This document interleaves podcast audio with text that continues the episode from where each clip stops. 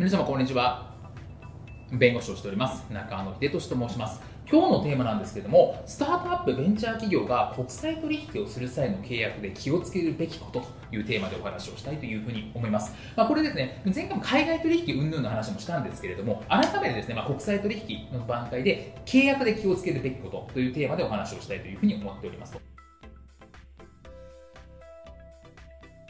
まあ、国際間取引ですね、えーまあ、これ結構増えているっていうところはまあ言われていて。で国際間取引の場合っていうのは契約についてはやはり日本の召喚集とは違う部分がありますと。で国際取引に関する契約っていうのは国内の取引とはやっぱり異なる考慮が必要なんですよって話になっていきます。もちろん文化も違うし、まあ、法律も違うしっていう部分もあるんですけど、まあ、召喚集なんかも全然違うというところがあるので結構注意が必要ですよねという話なんですね。で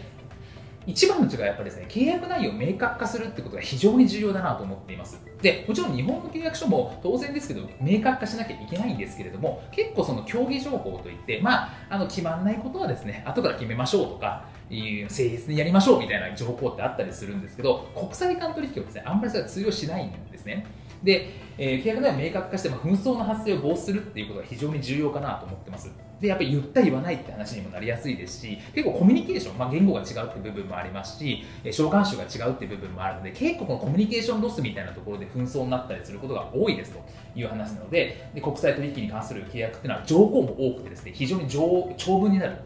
ことがすごく多いですと。でここをサボっちゃうとですね、後から結構大変なことになりますというところで、無用な紛争とかやり取りがになってしまうので、ここはきっちりとやるってことが大事かなというふうに思います。であとは、まあ、準拠法といってですね、まあ、契約を解釈適用するために、まあ、どこの法律が適用されるんだってことですよね。例えば日本と中国とか日本とアメリカ間の契約の場合、どこの法律が適用されるの？全然法律は違うわけですから、もし揉めた場合にどこの法律が適用されるんだっていうことに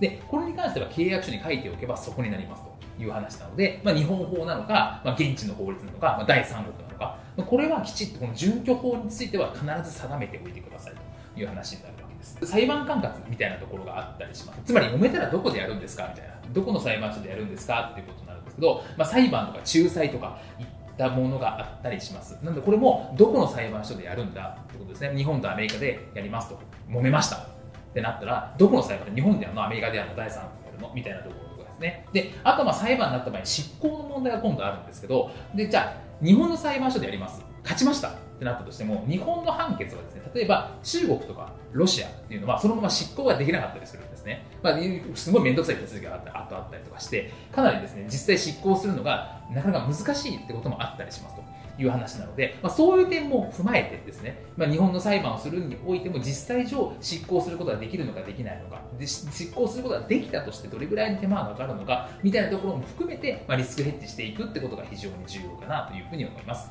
本日も動画をご覧いただきましてありがとうございました。